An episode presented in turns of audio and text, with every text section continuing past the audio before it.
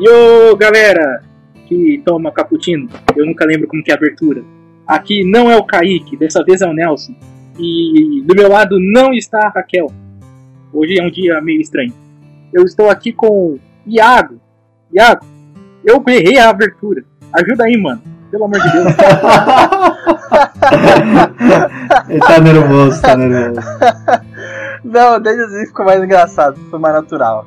E aí, galera, quem fala é o Iago. Eu tô. Eu tava aqui tomando um, um café e escutando Johnny Cash. E temos aqui também o Mike. E aí galera, quem fala é o Mike, eu tô aqui tomando um cafezinho, mexendo ele com a minha colher de adamantio e pensando que o Wolverine é o melhor cara pra se convidar pro churrasco. Tocando Johnny Cash. Inclusive, Iago, tá tocando Johnny Cash. É, tocando Johnny Cash nesse Iago, nesse Iago, nesse churrasco. Churrasco, churrasco, churrasco mais, Mais hipster. hipster, né? O cara lá tá sentado, emburrado, fumando charuto, contando as histórias da vida deles, causas, Não. né? Não, ô, ô, ô, Mike, eu não tinha percebido. É que a gente tá regravando esse programa pra quem não, pra quem não entendeu, mas. Mike, isso eu não percebi da primeira vez. Em que churrasco você toma café? Pois é, né, cara? Eu vou ver. Cara, eu gosto, eu gosto tanto de café, cara, que eu tomo café em qualquer lugar. O Logan seria o melhor cara pra se chamar num churrasco só porque ele vai cortar a carne pra galera toda. E porque ele tem boas Pode histórias, cara.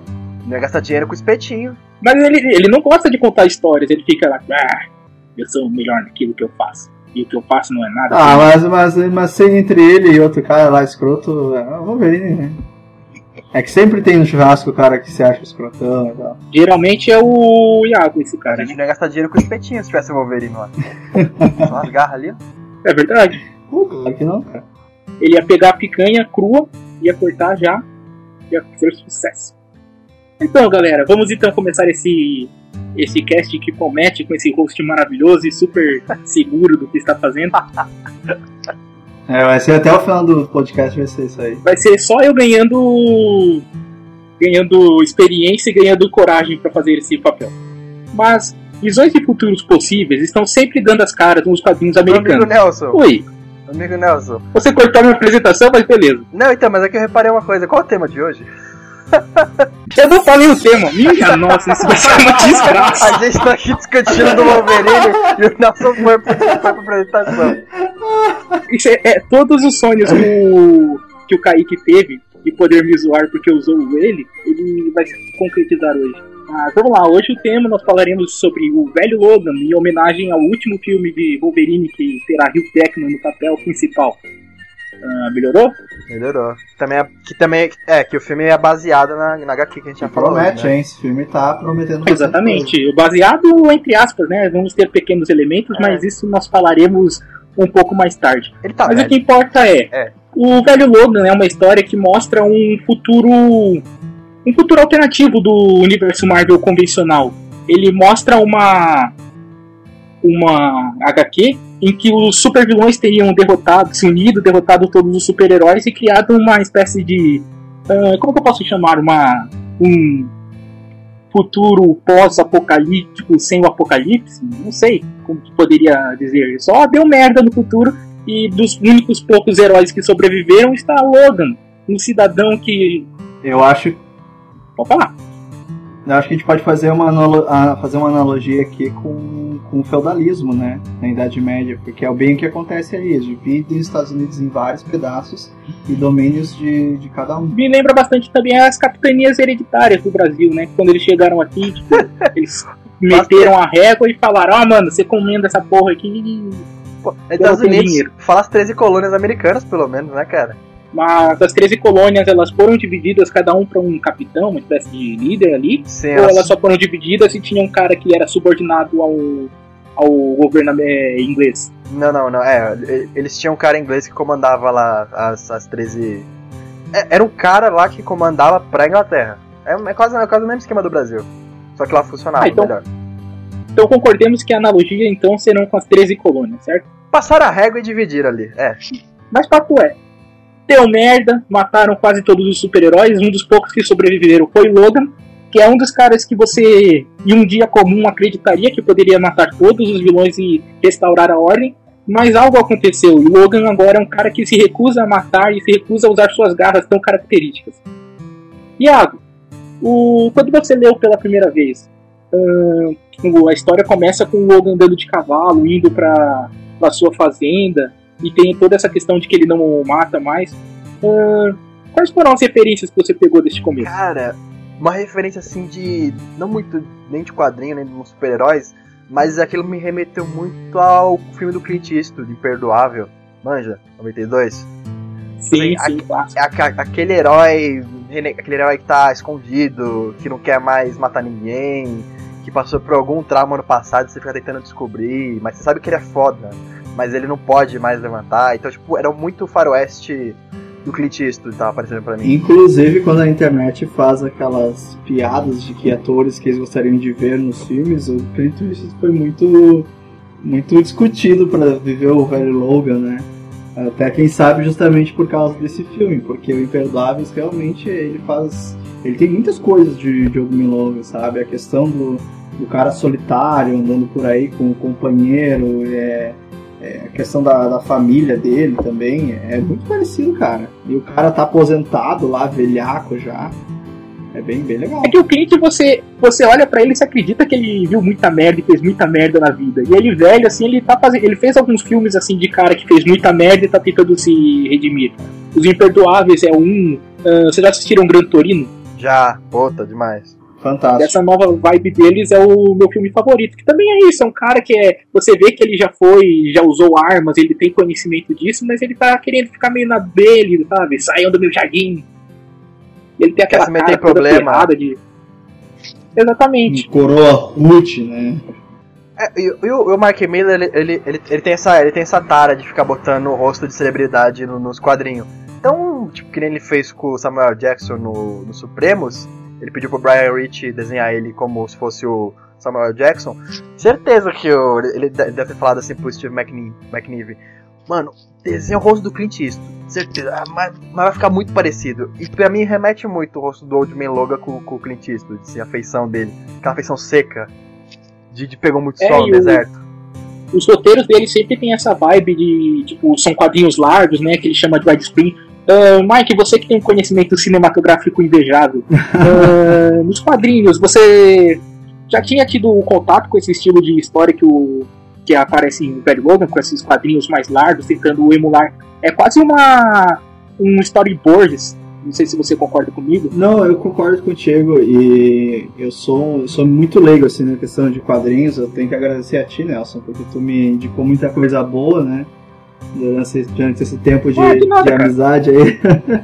e foi graças a ti também que eu li o, o Velho Logan e fiquei muito feliz em ler ele porque é, é, muito bem trabalhado, né? Realmente lembra muito a estrutura narrativa de um, de um filme. É, tu consegue ver aquelas cenas em movimento.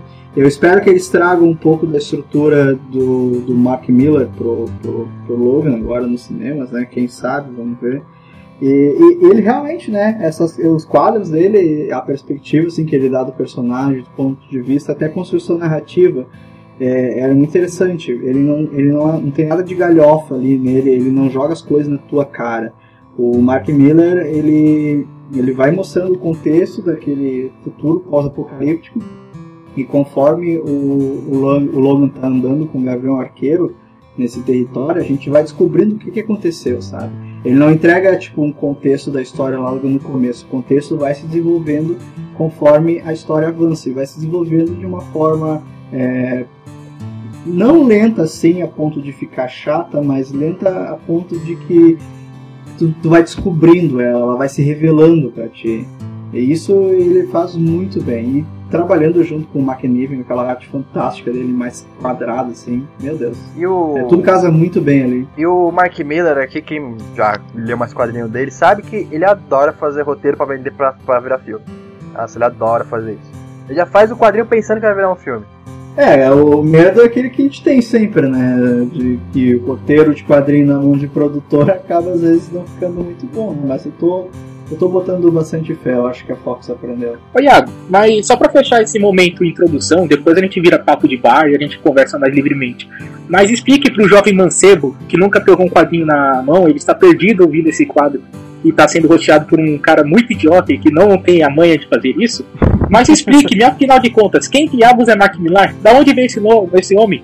Diga logo, homem, diga! Você tá muito. Antes disso, eu queria dizer que você tá muito engraçado, cara. Ah, eu sou um cara engraçado. Melhor host, melhor host ever. Pra, pra, mim, pra mim sai o Kaique e fica você. É o melhor improviso, né, cara? Parabéns. Porra! Obrigado, obrigado, obrigado. Assim, pra quem não. Pra quem não conhece, o Mark, o Mark Miller ele é um escocês loucaço que é apaixonado por quadrinhos, por escrever. Ele é o roteirista, né, o escritor de vários quadrinhos famosos. O mais famoso, acho que a obra-prima dele é Guerra Civil, na Marvel. E ficou mais conhecido ainda por causa do filme. Ele também tem outras obras, o Wolverine, o Old Man Logan, Kiss, que o pessoal conhece por causa do filme. Tem o Procurado, que também é muito bom. Os Supremos, que os Vingadores foram baseados demais em Supremos, foram até mais baseados do que nos quadrinhos Vingadores normais, assim. E tem Kingsman, Então ele é um né? escritor. E, e ele é um, Tem Kingsman também, né? Que o filme. Sensacional o filme do Kingsman, aliás, vai ter o 2 aí. Então, tipo assim, ele é um escritor de mão cheia, ele é um, bom escritor. Eu não diria que ele tá entre os top, mas ele tá entre os melhores, assim. E, cara, eu gosto bastante de ler, ler a obra dele. Quando você lê, é sempre uma coisa mais leve, mais divertida. É, por exemplo, quem, quem gosta muito dele, acho que vai lembrar do Authority, que é um quadrinho que ele escreve. E, cara, ele é muito divertido, o Authority. Assim, você, você ri, você se diverte, você lê, tipo assim, numa tarde, Authority você lê e você, do começo ao fim, você, você sai, sai com um sorriso no rosto, sabe? Ele é uma coisa bacana, divertida, me empolguei. Ele é esse tipo de escritor. Ao mesmo tempo que ele sabe. É, resumindo, É, ao mesmo tempo que. resumindo, acho que a gente pode dizer assim: ah, se você for fazer um top 10 de roteiristas, o Mark Millar tá em 18. É, provavelmente. Hum, bem longe, né? Mas É. Não, não, tipo assim, ele é um bom roteirista, ele é, mas tipo assim, ele faz umas histórias muito divertidas. Ele nunca chegou a se aprofundar muito, assim, numa história. Ou fazer aquela história, sabe, que você, nossa, sabe, tipo, você fica pensando um dia, uma semana Sim, sobre ela. Ele sabe? tem o, o universo Mas ele dele é bom, bem, bom, ele é bom. ele tem o universo dele bem construído ali. Mas ele não, ele não, não acaba deixando nada subliminar pra ti. Tu vai conhecendo as coisas. Mesmo que aquele final seja um pouco mais aberto, tu já sabe o contexto da história, entende? Já, tu já começa a ter uma noção de que rumo o personagem vai levar. Né? Ele não, ele não fecha, ele não, ele não, Ele não sabe escrever final. ele não, Fazer ele não dá começo. os nós assim necessários. Mas É, ele não sabe. é, apesar dos pesares, cara. Cara, o que me incomoda nele é que às vezes eu acho que o Mark Millar ele fica tão, muito preocupado em fazer polêmica em vez de fazer um roteiro interessante. Ahn, pega o Kingsman 2, tipo, o Kingsman 2 não, o Kick-Ass 2, é, é um roteiro só pra chocar nos quadrinhos, eu tô falando, não no filme. O filme é horroroso. Mas o quadrinho é tipo, ah, vamos chocar como aqui? O que, que a galera gostou? Gostou da Hit Girl matando? Então vamos É uma, dif- é, é uma diferença, é uma diferença bruta do 1 pro 2, porque do 1 parece ser uma. O exagero ele é divertido. No 2 parece um exagero muito mais pra chamar atenção. Cara, e ele tem um problema sério com o Hulk. Qual que é o problema que o Mark Millar tem com o Hulk, coitado? não sei. Eu não acho que seja problema, cara. Eu acho só que ele é muito exagerado. Ele, ele, ele quer fazer uma coisa pra chocar o espectador, ele acaba exagerando demais, cara. Ele fica às vezes. Ele fica assim, não vou dizer sem graça, mas fica uma galhofa às vezes, às vezes quando ele quer exagerar muito. Eu acho que na realidade, cara, ele é muito inteligente, porque é muito, é muito fácil tu colocar dois inimigos em comum brigando entre si, mas agora é, dois ex-com- ex-companheiros, assim, dois heróis é, lutando, assim, e o Hulk tendo essa transformação como um, vilão, é, é um negócio bem, é bem pesado se vocês pararem pra pensar. Sim, mas tipo, eu lendo quadrinhos desde que eu aprendi a ler, eu nunca olharia pro Hulk e diria, cara, ele vai virar no futuro um cara que conscientemente vai virar um monstro e vai virar um dos vilões, assim, de fato. É o. Eu olharia, cara, sabe por quê? Porque o, sempre teve, todo mundo teve aquele olhar torto pro Hulk, né? É sempre aquele Bruce Banner é imprevisível, ele vai acabar matando todo mundo, vamos olhar torto. Porra, cara, é um cara que, que recebe esse tipo de olhar, ele vai criando uma, uma, uma amargura na vida dele, entende? É, tipo assim, eu, eu, eu acho que você pode fazer o que você quiser com a história desde que você sa- saiba construir, tenha pensando nela desde o começo, entendeu? O problema é que o final do Old Man Logan, que a gente já tá falando do final mesmo, é é uma coisa que eu acho que ele forçou muito só pra fazer aquele momento massa, tá ligado? Puta que foda, tipo o chute do, do Batman no Superman no, no Cavaleiro das Trevas. Ele tentou fazer tipo uma batalha épica entre os dois, mas tipo assim, eu, eu, por exemplo, não gosto do final do Old Man Logan. Eu acho muito exagerado. Acho que não precisava ter aquele final. Se fosse um final mais, mais pé no chão. Eu acho que é catarse, né? Ele vai te, ele te tira toda a violência. Tá, é, a obra obviamente é tudo violência. Mas a, a violência do Logan, você fica torcendo pra ele, tipo, ele extravasar, ele mostrar que ele é quem ele é naquela porra, porque ninguém respeita ele. A verdade é essa, os caras chegam lá, zoam, os próprios fazendeiros assim olham meio torto pro coitado, e você sabe qual que é a, a capacidade que ele tem. Então, quando depois que tem o momento Snicket, que acho que é o melhor momento da história, aí ele Momento Snicket. Você sabe o que é o momento Snicket, né? Muito bom. Então, aí depois que tem o momento Snicket, você fala, caraca, velho, agora saiu da jaula o monstro, velho. Ó o bicho vindo. E você se esconde, assim, você lê escondido debaixo da cama, porque você tá com medo dele sair e te matar também. E ele vai matando todo mundo. Só que ele vai matando de uma maneira, tipo, é consciente ainda o momento de rage dele, né? Ele faz armadilhas, ele se esconde, vai sorrateiro. Acho legal. O que eu não gosto mesmo é que o boss final, digamos assim, não sei se é spoiler, não sei se a gente vai discutir spoiler aqui. A gente vai discutir spoiler, Iago, você decide. Não, vai, vai, vai ser spoiler.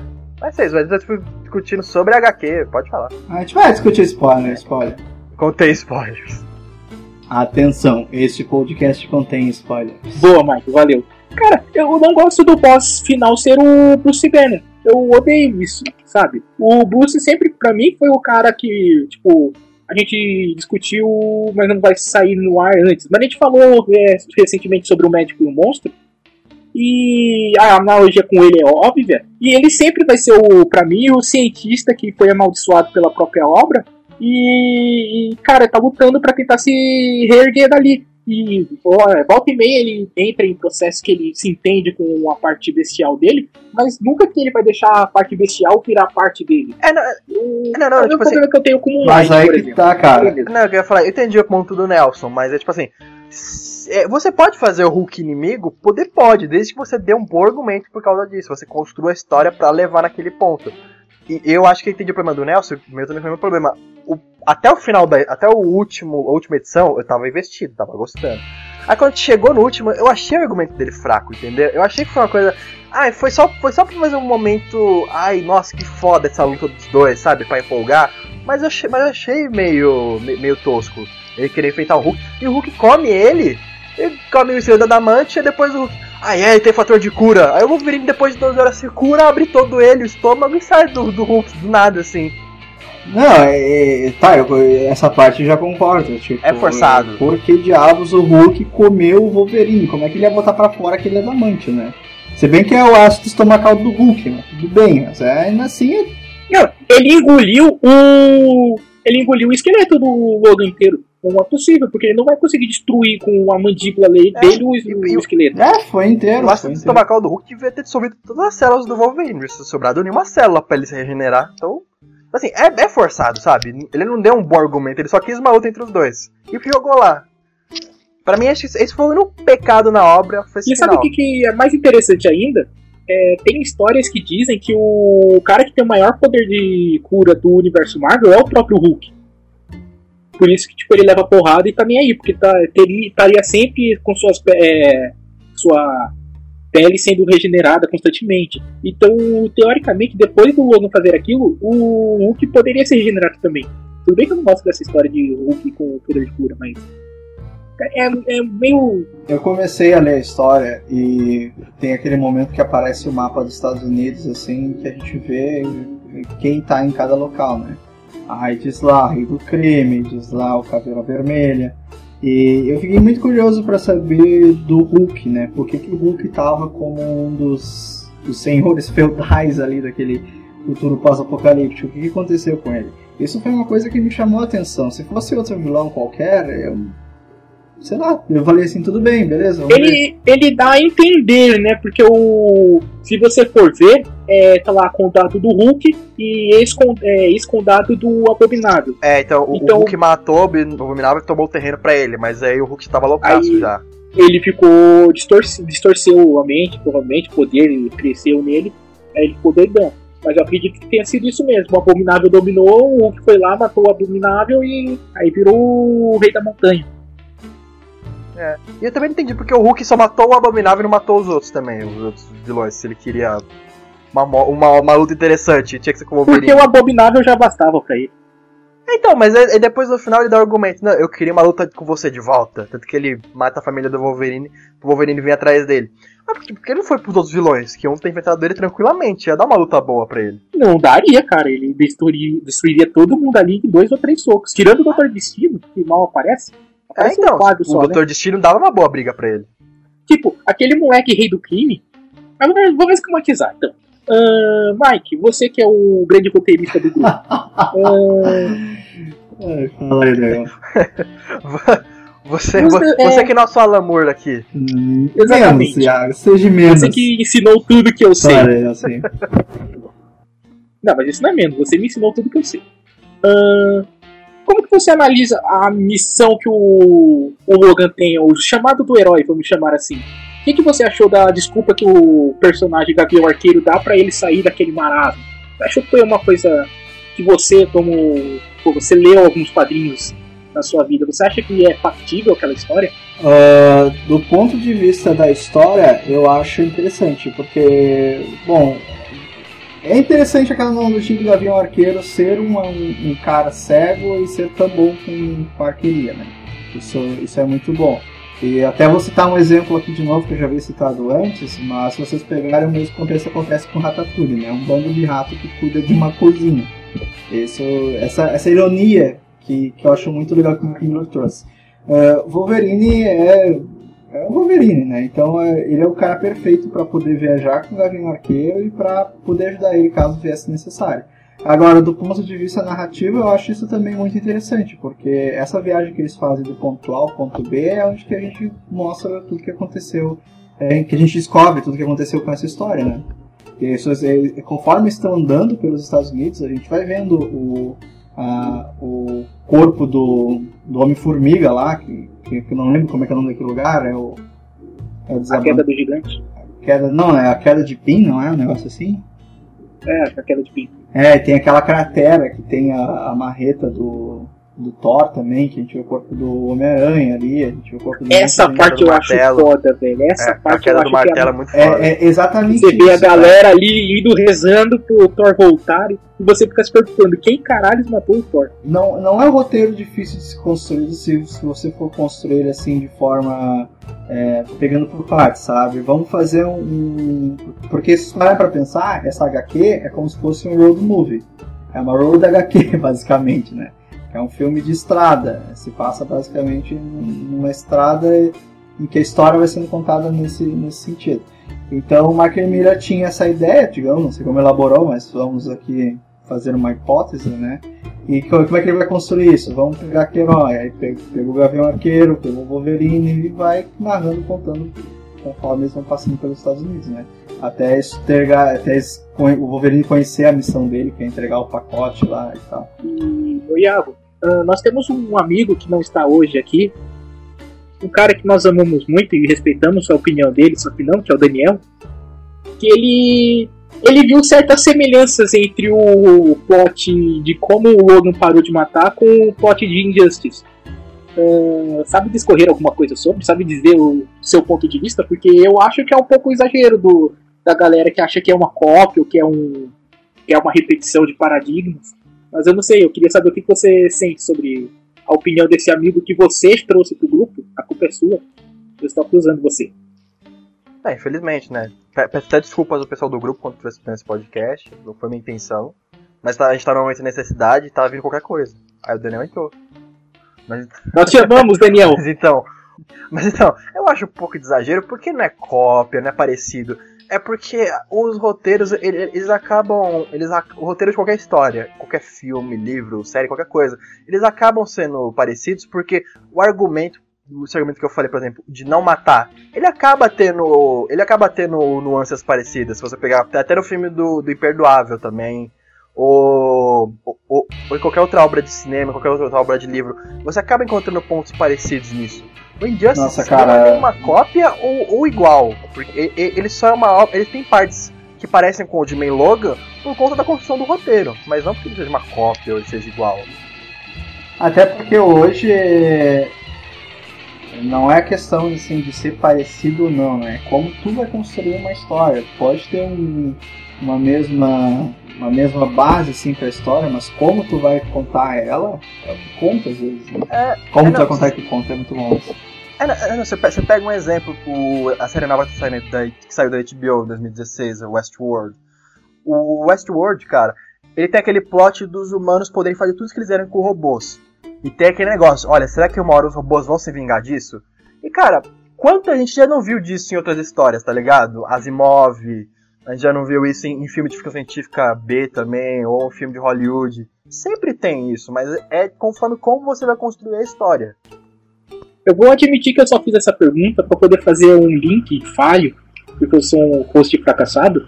Mas, Não, tu não é, tá indo bem, tá indo bem. afinal de contas, no Logan, o filme, qual será o motivo de que a gente vê no trailer que claramente ele perdeu toda esperança na raça humana? O que será que aconteceu no filme? Porque com certeza não vai ser aquilo, porque eles não podem usar o mistério e eles não vão mostrar o Logan fatiando a Jubileu. Isso seria um pouco pesado demais, até para um filme PG-18. Mas o que, que vocês acham que pode ter acontecido ali naquele universo? Isso no, no campo da dedução, especulação e até adivinhação, por que não? Ah, O que aconteceu para ele estar na- nessa depressão toda? Cara, sinceramente, eu acho que pode vir qualquer coisa. Pode ele ter sido responsável por acabar com a maioria dos mutantes? Pode ser. Pode ter sido sentinelas? Pode ser sentinelas. Ninguém sabe o que aconteceu lá. Ah, mas, sinceramente, cara, eu tô esperando alguma coisa mais próxima da, da HQ. Né? Eu acho que alguma coisa foi responsabilidade do, do Logan, com certeza. Tem alguma teoria, Iago? Olha, eu tô achando que pode ser tipo assim: o professor Xavier deve ter sido culpado e o Wolverine não conseguiu defender ninguém. Porque ele tá meio gagá no, no, no, no trailer, a gente sabe que o professor Xavier é um, é um- é um mutante poderoso pra caramba. Então eu acho que vai ser alguma coisa assim: o Wolverine não conseguiu proteger alguém, isso é certeza. Não que ele matou alguém, mas é que ele não conseguiu proteger certa pessoa, aí ele decidiu só fugir. Que é uma Ah, do que lutar. O Xavier ele tá tão poderoso que ele é classificado como arma de destruição em massa. Em massa, é. E- Ele e o filho dele ainda. Né? Ah. Sabe qual que é a minha teoria? Não, a sua teoria é sua, se não for pra gente. Eu tô levantando para vocês dizerem, não, Nelson, conte a sua teoria. Eu estou ansioso para saber a aí, teoria. Laci, Qual é a tua teoria? Ser tão genial. Pula pro próximo Cara. pauta, melhor. Pro próximo ponto. Tá brincadeira. Fala aí, pode falar. Ó, seguinte, no final do, do Apocalipse, a gente vê que o que o Doutor Sinistro pegou o sangue e a gente acha que aquele sangue foi usado pra fazer um clone da Laura, certo? Pera, foi o Va- Dr. valeu porque Foi o Sinistro vi que o pegou o filme. sangue, valeu sério? pelo spoiler, viu?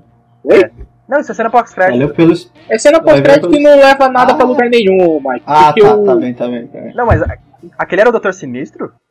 Sim, as indústrias é sexo, a, a indústria do Doutor Sinistro. Não sei, mas era ele? Puta. de- Não, acredito que não seja ele, mas Ah, o- tá, a maleta susto. tava lá, Essex, então, tipo, ele tava amando dele. Ah, tá. Pra... Só porque ele não tinha aquele terno cheio de graveto que sai da. Que é. É, então, quem pegou o sangue lá da menina foi o Wolverine, na verdade, foi um cientista qualquer lá, um. Então, provavelmente, mas amando do sinistro. Beleza. O que, que tem a ver? Nos trailers que saem, a gente vê que tem uma certa rixa entre o Logan e os carrascos. Que são os robôs lá, os androides, aliás, que estão atrás dele no filme. No trailer, correto? Carniceiros. Carniceiro, boa, mano. Sabe que eu tirei carrascos? Não sei. Você tá, você tá você tá pensando na Revolução Francesa. Muita guilhotina. Carrascos são os vilões do Homem-Aranha, se não me engano, que são os três caras. Tá, interessa. Os carniceiros. Ah, Onde eu quero chegar nisso? Eu acredito que de alguma forma eles vão falar que o, os carniceiros eles nasceram todos a partir de experiências que podem ter sido feitas para criar clones do Logan. Só que, sei lá, vão dar uma desculpa, tipo, ah, um humano não tava conseguindo resistir porque não tem poder de cura, tá ligado? Então precisaram fazer assim, é, androides para conseguir aguentar e formar esses clones. E esses clones tenham dado fim a todos os mutantes. Então o Logan se sente culpado porque foi o sangue dele que criou a arma que matou ele. Nossa, foi, foi longe. É, uma teoria, pode ser. Cara, se for isso, eu... Vocês sabem que, que não tem nada, que não é canon, né? O filme do. Sim, do- sim, mas o, ele pode usar os pontos do passado pra explicar isso. Até porque eles vão ter que explicar isso de uma Mas, forma. Sei lá, cara. Tem que ser um, uma coisa muito foda, cara. Porque na HQ é uma coisa muito foda. Eu acho, acho que não precisa tanto assim, cara. Eu só ver o Wolverine abrir uma garganta com a garra ali, eu vou ficar feliz pra caralho já. Ah, mas o, até ele fazer isso, ele no, no trailer mesmo mostra que ó, alguém vai vir salvar ela. Tipo, caralho, mano, você tá deprimido por quê, velho? Me conta aí seu segredo. É. Vem tomar uma cerveja, embora eu não bebo. É, eles, eles, dando uma razão convincente, porque o governo quer me matar, puta, eu aceito, eu compro na boa. Tô indo ver esse filme com, uma, com uma, minha expectativa de crença baixíssima. O Logan? Quero, é, sério, é, eu quero muito gostar desse filme, cara. Cara, eu tô com um ah, hype não, entendi errado, eu entendi que você tava... Não, não, não, eu tô com hype alto, só que eu vou com... Eu vou baixando a expectativa porque eu quero gostar ainda mais ah, desse filme. Ah, bom. Eu, eu pensei que você tava falando que você tava achando que ia ser uma merda incomensurável. Não, não, não, não. Eu quero baixar a expectativa porque eu vou aproveitar muito mais o filme. Do que você ficar querendo muito mais e o filme só me entregar uma coisa boa e achar, puta, podia ter sido mais, sabe? Não quero isso. Cara, já, já, já teve, teve dois filmes que não um foi ruim, outro foi mais ou menos. Eu não quero isso, eu quero um filme bom, eu quero gostar, eu quero Mas, ó, a cadeira vendo o Wolverine. Eu tô. Eu quero a cabeça. Eu tô vendo a cena pós-créditos aqui do, do X-Men Apocalipse e faz muito sentido isso que o Nelson falou. Muito sentido. É, pode é, ser. É, claro que faz. Foi eu que falei, mano. Você está dizendo. é o host mais modesto. O Deus Nelson. O Deus Nelson. Desculpa. Eu, eu sou o host da humildade, só que não. Se eu fosse o Kaique agora, eu faria. Hahaha, muito bom. Bem, pessoal, enfim, vi aí. Enfim, galera. Enfim, galera. Vamos voltar Puts. aqui pra pauta. Pela voz sexy. Mas, Iago, afinal de contas, de você acha que se o roteiro só modificasse os personagens que são não estão com a Fox para personagens alternativos, você acha que funcionaria o roteiro do, da HQ O Velho Globo no cinema? Tipo, se em vez de fossem os Hulks, fossem os Carniceiros, e só fizessem essa alteração, sabe? Sim, não, não funcionaria, porque o roteiro da HQ ele faz muita referência e ele, o impacto dele é porque você reconhece a referência. Por exemplo, eles serem filho do Hulk com a prima dele, vai ter um esquadrão do Hulk. Eles estarem passando por uma terra destruída onde eram os Vingadores. Eu acho que só ele substituir. E conta, conta pra nós, Iago. Oi? Iago, conta pra nós, conta pra nós por que o Hulk tá tendo filhos com a Ah, porque é logo que eu tava a bimbada dele, né, cara? cara, essa desculpa, mano, essa desculpa. É a única que aguenta o É a única que aguenta a currada né? do Hulk, né, cara? Imagina. Imagina o Hulk querer fazer outra mulher. Em certa entrevista, o David Goyer, que foi o roteirista do, dos filmes do Nolan e desses primeiros da nova fase da DC, ele disse que ele sempre imaginava que a criação da mulher Hulk foi por causa disso, né? Que ele imaginava que ninguém ia conseguir aguentar o Hulk, então por isso que criaram a mulher Hulk. Aí o Stanley ficou puto. Ah, mas ela era prima dele já? Oi? Mas ela já era prima dele quando. Puta que pariu, porque ela já era prima dele quando fizeram ela. Então. Meu Deus, quem, quem que fez a mulher Hulk? Foi o cara do sul, dos Estados Unidos? Não, não, não que tenha sido porque, é, assim, o David Goyer tava dizendo o porquê que ele achou que tinha criado. Ah, tá, porque ele achou que tinha criado. Que o pessoal criou por causa disso. Aí o Stanley deu uma entrevista dizendo que um cara para imaginar um negócio desse tem que ter muito problema. tem que ser o pessoal do, do Preacher, tem que ser o Gar Garfiennes. Mas assim, ó, é, eu acho que foi interessante até porque o Mark Miller ele meio que chutou as coisas, assim, né? Até porque como é que ele queria explicar que todos aqueles seres. Era o Hulk, é. é se, se, fosse, vai... é, se fosse negócio de clonagem, de DNA, ia ser, ia ser muito tosco. Acho que pelo menos o da mulher Hulk é, ele, ele só... ficou mais engraçado. Mas já é estabelecido que o, foi o sangue do Banner que criou é, a mulher Hulk. Foi numa transfusão que ela ganhou os poderes. Então, tipo, já tá mais ou menos é, específico que qualquer filho que o Bruce Banner tiver vai ter que ser um Hulk também. Não precisa ser com a mulher Hulk específica. Ah, mas, mas se ele quisesse comer a mina em forma de Hulk aí? Ah, e ele teria problemas, assim, então. É, então, mas. Aí não vai, vai, vai. Até porque tem, problema, né? tem, até porque tem uns caras lá que, que, que são Hulk-like, que, que, eles vão que pro puteiro, né? E eles transam com as minas, né? Tem inclusive um cara parece muito com seu barriga que eu acho que ele cobra o aluguel do, Wolverine. eu não sei que cara é esse. o gordinho, né? Vai cobrar aluguel o do gordinho. É muito, cara. É, Não, o gordinho a gente tá sendo. O gordinho tá sendo né? humilde ainda, que o cara é. O cara é redneck puro.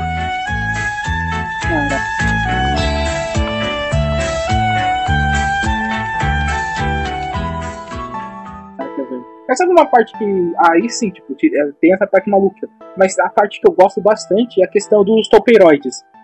Porque nos quadrinhos do Quarteto Fantástico é sempre eles estão lá e eles estão querendo vir pro, pra Terra, pra. Mas nunca pra superfície. É, pode crer. E. Os quadrinhos. Não, do Quarteto Fantástico. É, é, os Toperatos são uma ameaça, não sei o que, mas eles nunca vêm, cara, eles nunca fazem nada, é incrível. É, porque o Reed é foda em PEG. Só que a partir do momento que o Reed morreu, eles conseguem chegar lá e você mostra que e eles viram quase que uma metáfora, né? Porque para o que aquele mundo tá acontecendo, que ele tá sendo distorcido, tá sendo destruído pelos vilões. E você vê aqui na tela de uma maneira bem clara, né? O, na tela não, no, no quadrinho, no caso. Que você vê que eles chegam e eles começam a engolir os prédios. Mas acho, acho que foi a única vez que eu vi os Toperados agindo, pra falar a verdade. Quase nunca no Quarteto eu, eu via eles. Não, eles são bem importantes. Não, eles são bem importantes, só que eles não faziam muita coisa, né? Porque Jury. É, eles sempre ficam no, ó, tô chegando. É, tô eu chegando. tô chegando, fica de olho. Aí eles colocam só a cabecinha pra fora, sabe? Tipo, fica dando uma olhadinha assim, tipo, ah, cheguei, não sei o que. Aí o Reed inventava uma máquina que amplificava o poder do sol e queimava eles, porque eles não eram acostumados. Sei lá, uma coisa, umas coisas assim. Caralho, o Quarteto Fantástico é muito foda, por que, que não fazem um filme decente dele? Não, cara, era. era, era me desculpe a palavra, mas, mas, mas, mas, parecia uma punheta. Vai e volta, vai e volta, vai e volta. Eles nunca saíam pra terra, velho. Mas graças a Deus que o Mark Miller pelo menos usou eles pra alguma coisa. Cara, esse é o problema do Kaique não ser o host. A gente sempre vai pra esse lado. Uma referência é o ah, meu querido, nosso querido Tucano do Nerdcast aí. Cara, um dia, um dia a gente vai gravar sem o Kaique, nós vamos ser púdicos, vamos falar só de coisas bonitas não faremos referências Vamos. aos atos sexuais. Vamos, né? Você lembra do nosso. Você lembra do. É que, é que vai sair ainda, galera, mas você lembra do nosso último cast que a gente gravou, né? Como a gente foi muito público. A galera pode ficar ligada. Se vocês vêm, daí vocês vêm lá no e quem participou. Se não tiver Kaique, você escuta de fone de ouvido. Porque se você ouvir com sem fone de ouvido, assim, no almoço familiar, você vai passar vergonha. Você vai ver um maluco se tiver Duda, Iago, Nelson e Mike, não, aí já. Quem fez a referência sexual foi o Iago, eu não tenho nada a ver com isso. Não, não, não foi o Du. Não, no outro cast foi um nosso convidado que fez referência. Eu, eu, eu só. Eu, eu, só, eu, só, eu só estendi assim, só joguei no ar. Assim. É lamentável, cara, é lamentável. Mas eu gosto dos toperotes, eu gosto da participação deles, e eu gosto também da participação dos dinossauros nesse, nessa HQ. Cara. E do Venom, né? É. Isso aí já é um, eu achei um pouco too much. Ele exagera um pouco, né? Também. É, aquele feeling Jurassic Park, né? Os dois lá no Jeep fugindo de tiranossauro, né? Fantástico. Mas, cara, isso, cara. É, é, é, tipo, se você pensa, o, a sociedade foi pro caralho. É um vilão tomando conta. Eu ia liberar o tráfico de dinossauros da Terra Selvagem também. É, tudo Nossa, é pode acontecer, né? Mas aqui eu, que, eu queria falar de um vilão especial, que é um vilão que me chamou muita atenção, que eu gostei bastante de, de como ele foi construído, que é o nosso né, nesse futuro pós-apocalíptico, presidente do, da Nova Babilônia, né? Que é o Caveira Vermelha. Puta, ele com a máscara do Capitão América foi muito foda, cara. É, ele faz. Ele além de ter uma coleção de armas dos heróis, né? Que, que, que, acabaram morrendo, né? Não só armas, mas a vestimenta dos heróis. Ele veste a roupa do, do Capitão América como se fosse a pele dele, né? Porque ele fala, antigamente, né? É o... Exatamente, pode falar. Antigamente, na, a, a sociedade, acho que não me lembro se, se eram os astecas, os indígenas, sei lá, eles vestiam a pele dos inimigos como forma de. De. como é que eu posso dizer? Me ajudem. Mas crotizar. É, era, é, ele matava e usava como pele mesmo para mostrar como se fosse um troféu, né? Como, zoando, como se fosse ficar zoando. Né? se passar é, tipo, o cara matou um urso, tá ligado? Daí ele quer provar, mano, eu sou muito foda, eu matei um urso. Daí o cara usava uma perna de urso. Você já viram o vídeo daquele cara do Pantanal lá que matou uma onça? Caralho, não. Cara, é inacreditável. Eu vou ter que mandar pra vocês depois, mas é mais ou menos assim. O cara tá sendo entrevistado num rodeio de Goiânia, tá ligado? Aí ele fala, é verdade, não minto, mas sou conhecido aqui como matador de onça, né? Porque estava no mato, vi uma onça e eu tive que matá-la. Aí o. Aí, tipo, dá um corte assim pra dizer que é, não sei o que. Daí ele fala. A apresentadora pergunta: Quanto, Quantas onças você matou? Ele, ah, foi uma. Mas, nego, você tá no mato e escuta o barulho da onça. Ah, não! Ah, é perigoso até na calça cagar. Mas assim. E Mike, você que tá fazendo a faculdade de teatro, hein? Não, eu tô.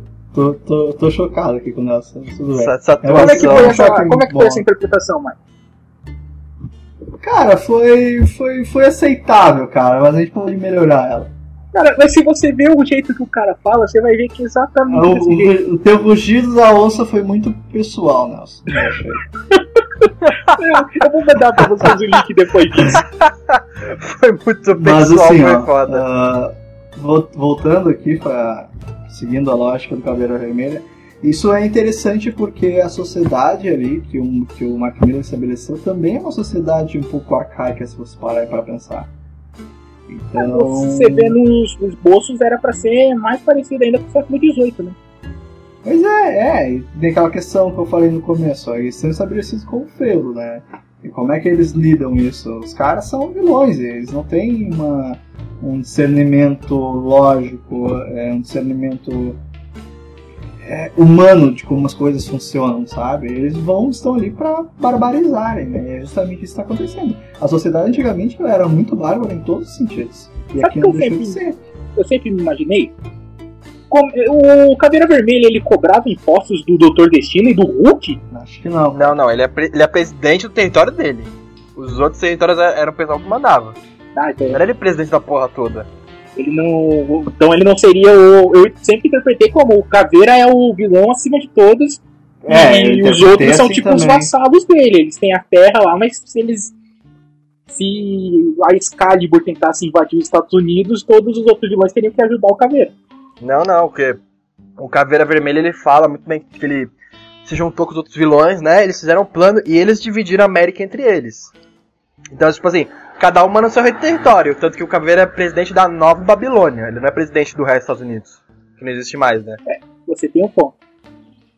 Porque eu sempre fiquei imaginando assim, como é que o Caveira Vermelha ia, vestido de, de Capitão América, pra falar com o Doutor Destino? Então, mano, você tá me devendo 300 bilhões. Aí ele tá chegando assim pra falar com o Doutor Destino, e você pensa assim, pá, lá vem aquele esquisitão aqui. Cara, o Destino não ia, o cara tá, tá lá com aquela, com aquela roupa, né? Do, do- porra. O troço deve estar encardido, né, cara? Quem não vai lavar aqui? Mas ele não tira aquilo, ele toma Cara. Parece uma mão de cara. amaciante, né? Nossa. Passa aguinha, né? Tipo. Cara, mas é, é, Senão perde, os- perde o cheiro do sangue do Capitão América. É uma parada assustadora. É uma parada assustadora. porque O cara vai, mata o herói e começa a usar a roupa dele. Enquanto você. E tem um flashbackzinho assim, né? Mostrando ele é, derrotando o Capitão América. E eu fiquei com o coração quando eu vi, tipo, caralho, velho. Bosta, foi nos pés do Capitólio. Não. Ele não só derrota. É, o, o cenário, assim, o contexto tava muito foda, né, cara? Ele não só derrota o Capitão América, como ele faz um discurso que, né? Ele escrotiza. É tão doloroso quanto o golpe final que ele deu. Cara, é. O Mark Miller ele tem disso, né? Ele tem os momentos brilhantes, aí você fala, mano, esse cara é foda, melhor roteirista. Aí daqui a pouco você tem momentos como o que a gente falou dos. Caraca, é até, é até estranho falar dos Venom dinossauro, Venomsauro. Ô Nelson, mas depois dessa cena ele compensa com uma outra que é o, o Raio Negro. E fica muito foda aquela cena dele falando. Ah, que ele falou pare lá e o. É, que faz aquela explosão, que o Venom ele é, ele é sensível ao som, aí põe logo o Raio Negro pra ir contra ele. Mas outra coisa, mano, o que, que esses heróis estavam fazendo? Hum, Não, outra coisa que eu não entendi, quem que é o marido da, da, da, da Emma Frost? Que eu não É o entendi até Destino. hoje. Que ela teve casaco no... Ah, ela casou ela com o casou com o Destino? destino. Ah, tá, porque não fica estabelecido muito bem. isso. Parece que ela é uma resistência ou alguma coisa. Depois que ela fala, tipo, mostra ele meio que olhando de cima, assim, tipo, como se fosse tipo, supervisionando a. Eu interpretei assim, que ela casou com o destino. É, porque o Gavião Arqueiro tá puto com ela e tal, mas ela fala assim, não, você casou com não sei quem, mas eu só vi o destino, mas tipo assim, eu achei que era o destino, mas não ficou muito claro assim pra mim ainda. E ela era uma resistência, ela era o quê? Não entendi também. Eu entendi como se fosse uma resistência mesmo. E eles estão tentando. que eles estavam afim que o plano do Gavião Arqueiro, que ele, diz- ele fala que eram drogas, mas não eram drogas, né? Era como se fossem soros do super soldado. E eles meio que estavam tipo, mano, vai lá, faz isso, a gente se apoia aqui debaixo dos panos. Era uma resistência, assim, só que era uma Que o resistência destino meio vendo tudo lá de cima. É, e o É, destino O destino vendo tudo lá. É que aquilo, né, velho? Porque, querendo ou não, quem conhece os quadrinhos sabe que o destino não ia ficar feliz só com aquele pedaço dos Estados Unidos. Hum, entendi. Ele Então, devia estar. Possivelmente podia ser um golpe dele também. Exatamente, e você não. Eu não interpreto que a Emma Frost tenha, por mais que ela seja é, uma leitora de mentes, ela fugiu o nome, telepata, Telepata. ela não ia conseguir controlar o destino, cara. O destino ele tá um outro, é um outro nível de ser humano, sabe? Então eu acredito que falar ele, a verdade, eu... Fala a verdade, o Destino é foda. O Destino é um dos melhores vilões, assim, até hoje, de quadrinho, de filme, ele é muito o foda. destino é tão foda que ele aparece em um quadro e você já fica se imaginando assim, tipo, puta merda, o que será que ele tá fazendo ali? É. Ele não fala Não, nada, ele tá ele é olhando mais- pra baixo. Você tem, você tem que ler mais histórias dele, cara, porque ele é muito bem trabalhado. É, é, não, não, eu não vou falar porque eu não li tantas assim, mas eu. Puta, a ver, história né, do- Quem sabe um dia. Pelo menos os arcos do quarteto que tem ele são, tipo, os melhores. Cara, John Byrne, a fase toda do John Byrne, toda aquela questão dele de tipo, que ele meio que começa a fazer os Dumbos lá, e você explica que, que não é só tipo, eu vou fazer um robô pra fazer um exército de robôs e esses robôs vão me ajudar a, a inventar o mundo. Tem todo um perfil psicológico que você vê do destino, assim, por causa da invenção dos robôs. Você tem o, no Guerra Secretas, tanto o original quanto o atual, a sede de poder que ele tem, até onde ele vai pra ter esse poder e controlar a porra toda. Destino é foda, A velho. inveja que ele tem do Rich, né, mano, é muito boa. É, no- primeira história deles, ele já faz. Não, nem a primeira história que ele aparece já é a primeira que a Marvel é, utiliza a viagem do tempo, sabe? O cara, ele é um. Ele é um vilão que tá uns dois passos acima de muito outro vilão da Marvel. Claro, ele não é o Coringa, não chega a ser o Coringa, mas é. Acho que da Marvel ele é o melhor, sim. Personagem, não o vilão mais poderoso. Claro.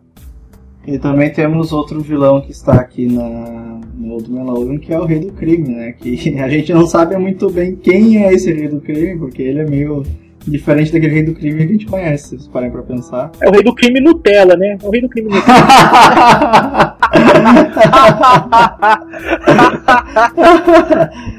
Ele fez vídeo no YouTube É o Rei do Crime Nutella e Nutella, né? Aí Pimposo, saiu né, cara? Fala aí. Cara, ele é todo show off, ele é tudo gangsta style, ah, sei o Que não faz nada, né? E vou ser bem não sincero faz pra nada. vocês, dos vilões desse, dessa HQ, foi o que eu menos gostei, assim, foi o Rei do Crime. E é o que mais aparece, cara. O arco dele é o maior, velho. Isso me incomoda pra Que é uma pena, né, cara? Destino tá lá, você podia ter desenvolvido alguma coisa, mas não, ficou solto a ponta lá dele. Eu, eu entendo o que, que ele quis dizer, que ele quis mostrar que é uma, é uma nova geração de vilões, então, tipo, por, pra explicar que, querendo ou não, todo mundo ali naquela história, os vilões normais, eles são o quê? O Caveira Vermelha deve estar com uns 300 anos já. Não, mentira, claro. Que ele é de 45, ele devia ter uns 30. Não, não, ele, ele nasceu em 45, né? Ele virou caveira em 45. É, ele deve ter uns 150 Ele é de 20, anos né? já Ele- e ele- tá dando porrada É, ele deu uns 100. Uns 150, quase, quase uns 200 aí, ele deve ter. Exatamente. Então, tipo, ele tem que mostrar que a vilania vai continuar nascendo. E aí mostra aquele. aquele justiceiro e o demolidor farofa pra mostrar que ainda tem gente querendo ser herói ainda no, naquele mundo apocalíptico. Que eu achei que eram os verdadeiros. Só depois que vocês me falaram que eu descobri que não eram. Cara, não tem nem como ser os verdadeiros, sabe? Não prestei atenção nesse detalhe. Ô Mike, Ei, e a neta do Peter Parker? Pois é, né? Tá lá fazendo o papelzinho dela, né? Não, não. Mais importante. O Gavião Arqueiro já, já, já é um pouquinho Ele velho. O, o Gavião Arqueiro já é mais velho que o Peter Parker, correto, Nelson? Você que Cara, nem fala HQ. isso, nem termina de Mas falar. é que, que mas, cara, Ele pegou- ela já pegou a filha mais nova do Peter Parker? Quantos anos ele devia ter pra pegar a menina? Vai entender, né, como o amor funciona. Você é que Mas é uma amor, coisa né, que eu, cara? como, como fã de, de quadrinhos, eu fiquei bolado? Porque a. Tipo, o Gavião Arqueiro é um cara branco. E o Peter também é um cara branco. Aí tudo bem, caras brancos podem ter filhos negros? Podem. Mas a filha do Peter é uma menina negra, certo? E por É que, do que a Ma- mãe da? Era, era do Morales. Era do Maio Morales. Ó, Só, é, é uma justificativa. É do Porque, Morales, tipo, certeza. Não era do Peter, não. O Morales chegou com. O Morales chegou com a roupa do Homem-Aranha pra Mary Jane e falou assim: Vem cá, Mary Jane. Inclusive ele não parece morto ali, porque ele está invisível, escondido, né? Aí o Peter chega, ah, Mary Jane, não- não- a sua filha é mais, mais, mais, morena- mais moreninha. Ai, Peter, foi. É sua filha, assim. Imagina que fica com outro. Aquele dia que tava com a roupa da Homem-Aranha. Cara, é sério, tipo, porque. Tudo bem, o. Tem o porquê, por causa da época que foi feita, e era complicado sim você colocar personagens negros nos quadrinhos, embora o Stan Lee tenha feito um puta trabalho para fazer o Joey Robertson, que é um dos editores do Clarim Diário, que nos quadrinhos é um dos meus personagens favoritos. Mas tipo, de mulher negra, tirando. Cara, tem a Glória. Ah, tem a menina lá que meio que se apaixonou pelo. pelo Ben Rayleigh. Tem uma amiga do Luke Cage, mas que tipo, é bem secundária, que aparece nas primeiras HQ dele também. Caralho, ia ser foda se fosse a Misty Knight. Ia ser foda. Tem... Isso justificaria a super força dela e tal. Tem a esposa do Pantera, que depois só vira alguém mais pra frente nos quadrinhos, mas tem ela no começo ali do Stan Lee. Não, eu tô falando do mais do arco, do, do centro ali do Peter, sabe? Tipo, ah, então o, ah, tudo bem. O Aranha Verso. Quase não tem personagem negro ali, verdade. E aí, cara, daí chega, eu fiquei tipo. Não que eu fiquei chateado, obviamente que não. Fiquei tipo, ok, tudo bem, é possível. Ele se casou com uma menina negra e teve uma filha negra. Mas quem seria essa personagem? Eu, fiquei, eu ficava me perguntando, de onde ela surgiu? O que ela come? onde ela mora? Hoje no Globo Repórter. E esse tipo de coisa que é, é sempre acontece nesses, nessas, nessas histórias que se passam no futuro longínquo, né? Você fica se perguntando o que aconteceu com os personagens que você ama, e quando você tem, tem dicas, você começa a se indagar, tipo, caralho, como ele chegou daqui até ali? Sabe, por que, que a neta do Peter Parker é uma vilã? Porque ela, porque ela é FDP, Ela né? pode. Mano, o cara que. Poder e responsabilidade, velho. Poder e responsabilidade. Onde, que, que... Mas, mas, mas isso é o Peter, não é a mas filha ele dele. ensinou né? isso pra Então- filha dele, com certeza.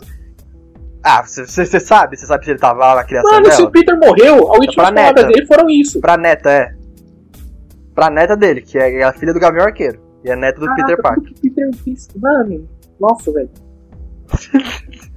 Mark Miller é muito escroto, né, cara? É Mas uma escroto. coisa que ele fez que eu gosto bastante é o fato do Gavião Arqueiro ser um dos sobreviventes. Porque ele mesmo fala, né, que tipo, que todo mundo, quando ia lançar o primeiro Vingador, ele fala, mano, o que, que o Gavião Arqueiro vai fazer aí no meio? No meio de Hulk, no meio de Thor, não sei o quê. Ele é um herói, assim, que a galera menospreza pra caralho, embora ele seja foda pra caralho. Mas, tipo, todo mundo acha que ele é meio bostão porque ele utiliza arco e flecha, sabe? Se fosse o Justiceiro ali, você... Eu acho até hoje. Eu acho até hoje que ele é meio bosta. Ah, Tinha nessa fase nova aí do, do Gavião Arqueiro. ele Ah, tá mas mais ele, legal. ele, tá, ele tá estiloso no Osmo Longo com aquele Ah, no cabelo Longo tá velhaco lá. Olha, é um arqueiro cego, Cara, cara. ele sempre foi, tipo, meu top 3 de Vingadores, sabia? Ele quando eu era pequenininho. Eu achei que tu fosse falar que ele sempre foi cego. Não, não, não. Ô, ma- ô, Nelson, você que também conhece bastante o quadrinho, tinha dúvida. O Old Man Logan, ele teve uma continuação, tipo, do- daquele universo? Teve agora no Guerras Secretas. Não, não, não, mas tipo assim, aquele, aquele final do Wolverine no, pro, pro- pro pôr do sol com, com o filhinho do Hulk, deu em alguma coisa ou não? Acabou ali? Então, é o que eu tô falando. No, nesse novo Guerras Secretas mostra que sim, teve consequências, mas que o. Você tá dizendo que o Mark Millar criou, tipo, chama velho Logan 2? Não. Mas. Não, não, se ou, ou algum outro criou o Old Man Logan 2, pra, pra, pra continuar o que, que o Mark Então, parou. aí é que eu tô falando. Nesse, no- nessa nova Guerra Secretas que saiu agora, eles pegaram o quê? Tipo, até. é, começou com uma batalha entre todas as dimensões. E começaram a sair histórias em vários universos diferentes que a Marvel já tinha demonstrado. E um dos universos que ganhou novas histórias foi o velho Logan. Mas o sim, é meio que uma continuação. Tanto é que nos quadrinhos agora, vários desses universos foram juntados na Terra, na nossa Terra, na nossa Terra não, na Terra que era 616, que agora se chama Terra Prime. E o Wolverine que tá nos X-Men é o Wolverine do velho Logan. Entendi. Ah, então, é, porque eu sempre queria ver o que aconteceu, mesmo achando o final do Man Logan tosco, assim, galhofa, eu queria ver o que tinha acontecido depois com o Wolverine, eu fiquei curioso. Não, não, teve, teve repercussão, sim. Nessas novas HQs mostra mais ou menos o que, que aconteceu. Eu extrapolo porque eu não li, pra falar a verdade, essa, o velho Logan novo. Mas eu sei que o, nos quadrinhos dos X-Men, quando até os últimos arcos, né, que eles estão em guerra com os inumanos agora, ah, quem era o novo Wolverine ali era o velho Logan. Ele e a Laura, que tomou o lugar, porque, como vocês sabem, o Wolverine original do 616 morreu. E o filho dele? O- Ah, o Tá, Young Mate, né? Ele não vai dar muita coisa. Mas ele morreu também? Não, acho que ele tá vivo. Porque eu sei que quando acabou o- a saga da morte do, do Logan, eles fizeram um especial mostrando como que vários personagens interpretaram essa morte. Um dos personagens era o filho dele. Ah, bacana, bacana. É bom que eles estão revendo esse universo. É um universo interessante pra trabalhar o Wolverine no futuro. Ele é um personagem muito, muito complexo pra se trabalhar a história dele, tanto no passado como no futuro. Eu Sim, mas- mais coisa dele. Mas teve várias histórias assim, tipo, teve continuação de do Dias de Futuro Esquecido, teve continuação do dos X-Men de 92, teve continuação do de todos esses universos que sejam paralelos assim que a gente curtia, teve no no Guerras Secretas. E é, tem uma explicação, a história é boa. Bacana. Vou pegar pra ler depois. Não, leia assim, leia assim, leia assim. Mas a questão que fica, aliás, é: Mike, você leu poucos quadrinhos. Mas do, dentro do que você lê, você acha que o velho Logan é, tem o escopo, tem a força pra você olhar pra trás e dizer esse quadrinho é um clássico?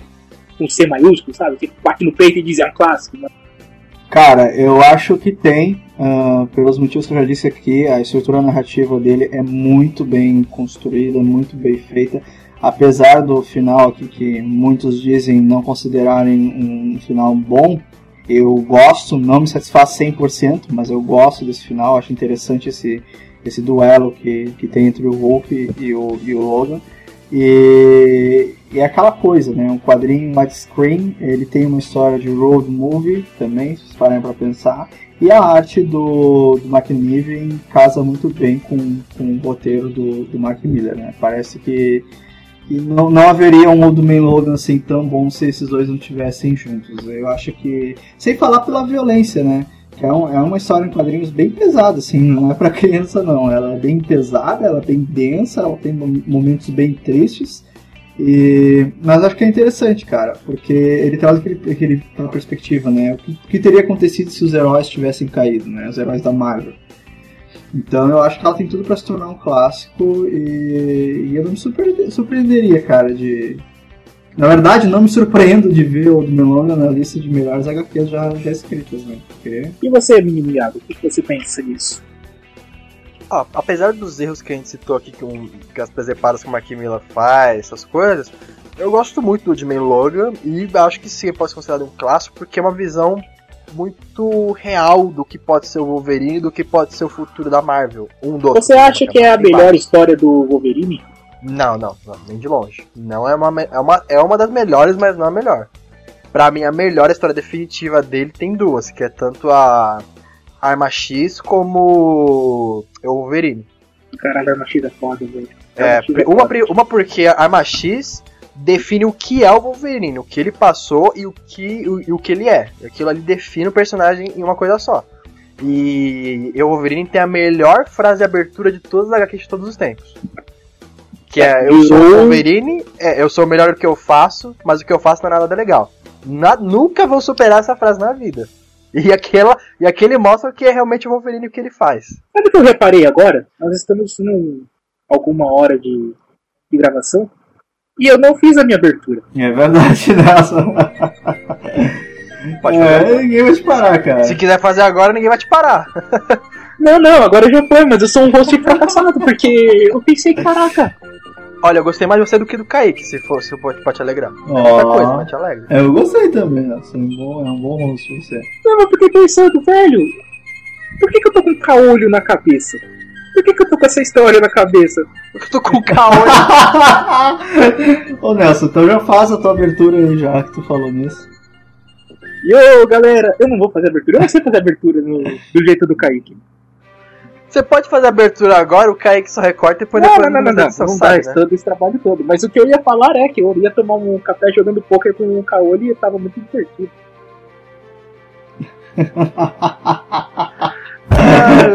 Agora vocês me perguntam, por que, que eu tô falando falou, isso? Na realidade eu não sei. Ah, Rapidinho, ah, rapidinho. Me tira a dúvida agora, me tira a dúvida agora, que, eu, eu- que você falou de caolho, eu lembrei do, do- da Era do Apocalipse, que o, o Wolverine arranca um olho do Ciclope e o Ciclope arranca um bra- uma mão do Hum. Wolverine. Uma coisa, como, é que o Ciclope conseguiu arrancar a mão do Wolverine? Cara, adamante ali. porque o. Como que eu posso dizer? As rajadas de. Se você quer explicação, a explicação física, eu posso dar a explicação física. Não, explicação física, vai, pode ser. É, a, gente, a gente divagou muito da HQ, mas vai, é só, só, é só uma curiosidade pro público também. Vamos lá, vamos com calma, tá? Primeiro, o que, que são rajadas óticas do. do Ciclope? Segundo Stan Lee, e não faz o menor sentido se é físico isso, mas são energi é uma energia cinética. Uma energia cinética. Energia cinética. Então, raio de impacto. Aham. Não, é cinética é de movimento. Então, então é, é um raio que vai causar impacto, então. Aham. Tá, então. E a equação de energia cinética é mv quadrado sobre 2. Meu Deus, começou. Vai, fala. É, m é massa, v é velocidade, quadrado sobre 2. E quanto mais rápido então você lançar alguma coisa, maior a energia cinética. Certo? Certo. Se você considerar que ele está lançando um raio de energia cinética de luz dos olhos, ele está na velocidade máxima que alguma coisa pode alcançar, que é a velocidade da luz, obviamente, que é 300 mil metros por segundo. Com 10 oitavos, tá. certo? Se você pensar nisso então e extrapolar, a energia cinética do raio do Ciclope seria a coisa mais destrutiva que já apareceu no universo Marvel. Mas eu nunca vi ele matando ninguém com aquele raio, só, tipo, jogando o pessoal pra longe. Tem momentos que ele consegue, tipo, é que o- a- os quadrinhos, muitos quadrinhos recentes, eles interpretam a visão do Ciclope de uma forma diferente. Que é aquela visão que todo mundo acha que é um laser. Então seria algo que pega em você e esquenta. Mas na verdade não, é como se fosse uma porrada mesmo. Uma porrada de energia pura. Então uma porrada consegue arrancar da mante. Se você for botar a mão na frente do metrô, Não, não, não, não, não. Não, mas eu não tenho adamantio. É, mas a gente tá falando do metal mais indestrutível da galáxia. e a gente não. E eu não tô falando da. do. ah, do da. Caraca, só Gaguejou. Eu tô falando de um metrô. razão, gaguejou, perdeu a razão. Obrigado. Não, eu dei uma gaguejada, mas a, a explicação que eu tenho mais ou menos é essa. Os raios óticos do Ciclope eles têm uma energia destrutiva absurda. Então sim, ele poderia tirar o Adamantium não com tanta dificuldade assim não.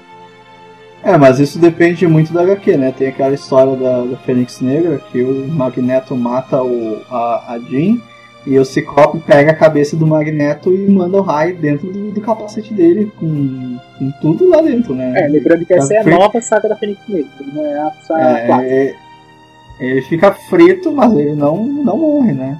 Exatamente, porque cada um, cada cara faz um negócio diferente. Mas é por isso que o nos quadrinhos o Ciclope faz muito o que o Capitão América também faz, é tipo atirar o raio no, no local e ele fica tipo batendo que nem aquelas bolinhas de pibolim, sabe? Fica rebatendo de canto pro outro até ir pro. Ciclope é um, é um mutante muito merda, cara. Nossa, desculpa. Caralho, respeita Ele ele, é- velho. Ele, é um mutante ele é- muito, ele muito, é, muito nossa, ele é trouxa, muito né? merda, muito cara. merda. Corno. Nossa, que gratuito, velho. É corno, ele, né? ele é muito merda, cara. Nossa senhora. Não, não, para, para, v- vamos lá, vamos com calma, tá? Essa questão aí da, da cornice do, do Ciclope, a culpa é toda do Grant Morrison, que é um demente, tá? O Grant Morrison é um demente. Aliás, não. O Chris Claremont, na fase que ele já tava começando a ficar muito peirado, ele começou a inventar essa putaria. É, o, Isso não existe. o cara. Joss Whedon também começou a inventar essa putaria também. Todo mundo copiou. Tem a fase de Joss não, Whedon. não. A Emma Frost também dá umas escapadas ali. Mas, cara, o- os roteiristas já viam isso no, no próprio personagem do Ciclope, por isso que eles construíram ele como. É, ele, ele tem, um cara, ele tem não, cara de bobão, né? Ele tem cara de corno manso mesmo. Tem, cara, ele é o cara cara. certinho, é o cara Caxias, ele é meu X-Men favorito. meu X-Men favorito. Por isso que a Jean fala assim, não, eu quero homem de verdade. Um homem que faz a cachaça, peludo e. ah, quebra a cama. Aí, vou Wolverine. E outra coisa, essa daí nem é a Jean dele, cara. É uma Jean clone. Maldito Chris Claremont que inventou essa história de clonagem. Senhor Sinistro é o vilão que cagou os X-Men. Isso é verdade. Só o seu sinistro, só. Ah, va- vamos pra frente, vamos seguir com o monólogo. Cara, eu fiquei tão nervoso assim que. Pera aí, o Senhor Sinistro, você se estiver escutando o nosso cast, venha tomar um café aqui comigo que eu vou te xingar na sua cara, seu palhaço. Você para de criar, de criar clone da Jean.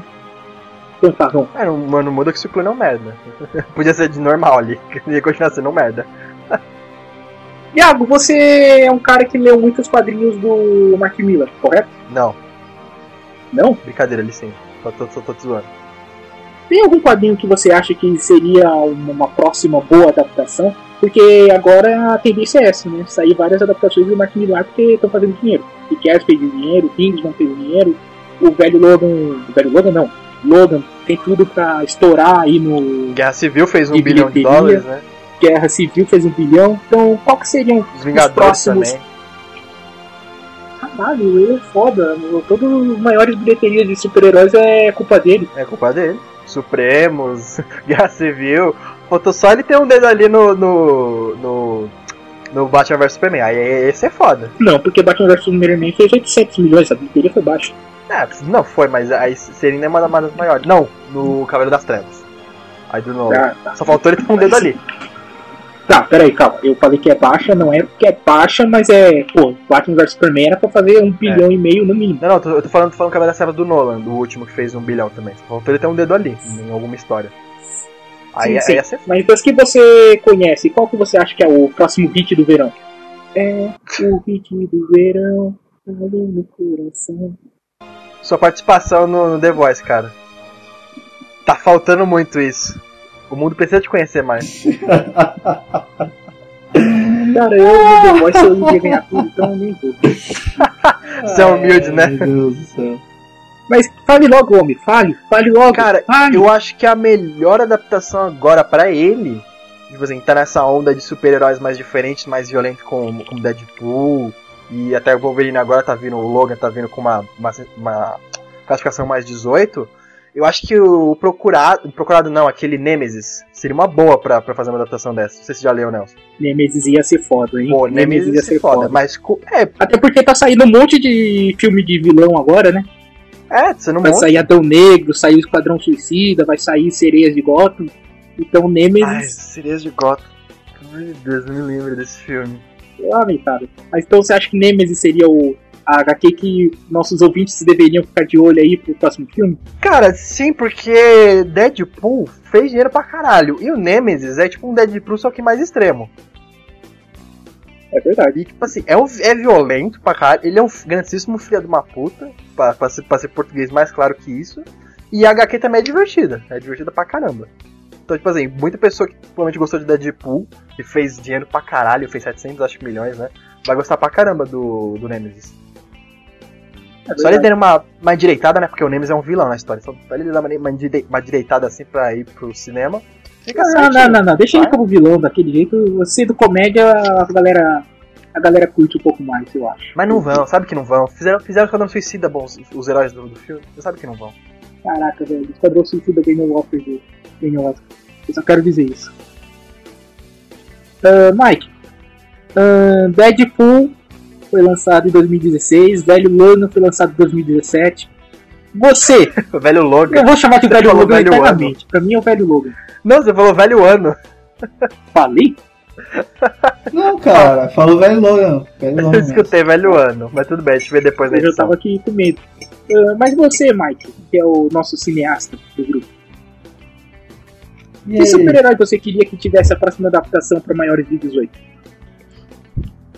Eu não saberia opinar. Ah, não, brincadeira.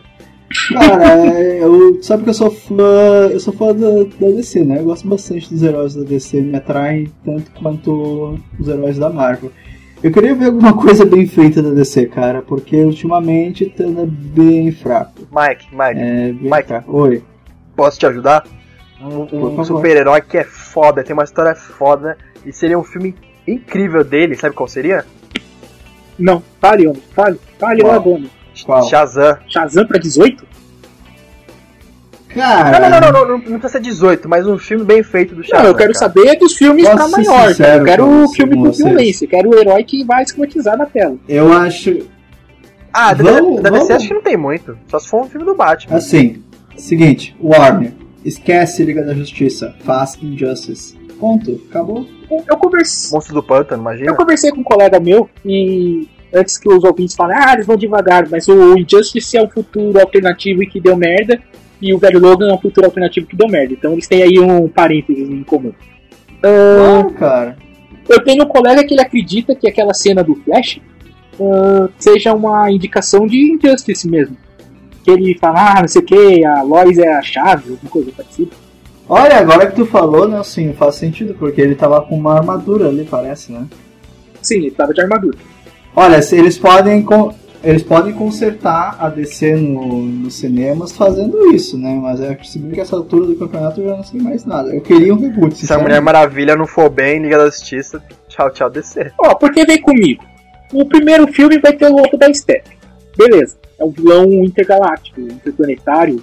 Uh, mas beleza. Cavaleiros vai... lá, né? É, ele vai, é, ele vai ser um. Ele é um novo titã. Uh, novo titã não, novo deus. O segundo filme com certeza vai ser com Darkseid. Porque tem um E e não um I, então é Darkseid. Isso é muito estranho. Então, tipo, um terceiro filme, o que, que vai ser maior que o Darkseid? Só o Super-Homem, cara. O Super-Homem escrotizando no real. Só se eles chutarem o balde e querer fazer aquele. aquele. aquele meio do universo lá, sabe?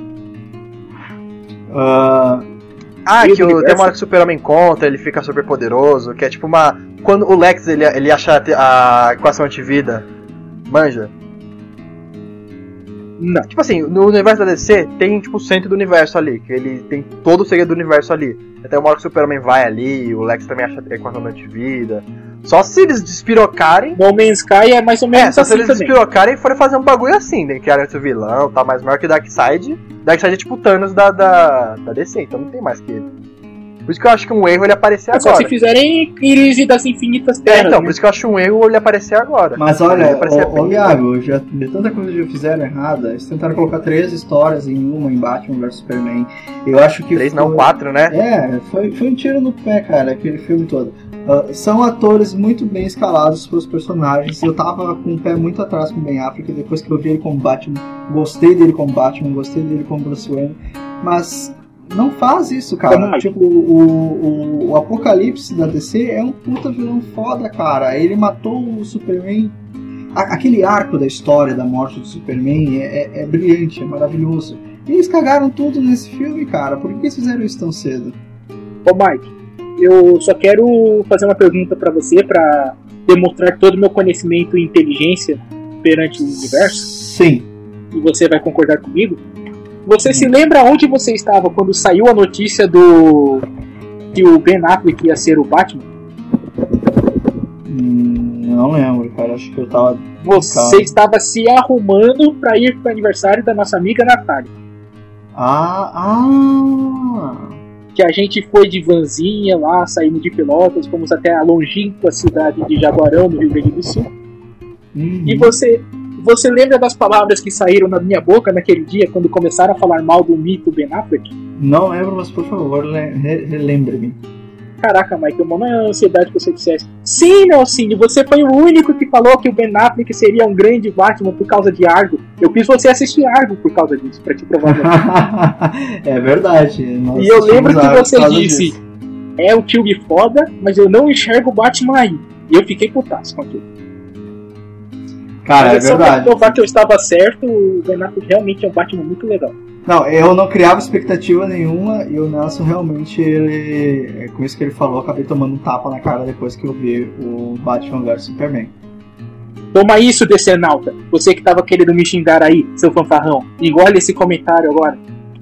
Rapidinho, deixa eu falar. Eu não sei se você vai concordar comigo, mas sabe o personagem que poderia ser mais 18 mas eu não sei se iria ficar muito bem na versão dela no cinema. Eu acho que a os Jovens Titãs, se tivessem a Ravena, seria uma coisa interessante.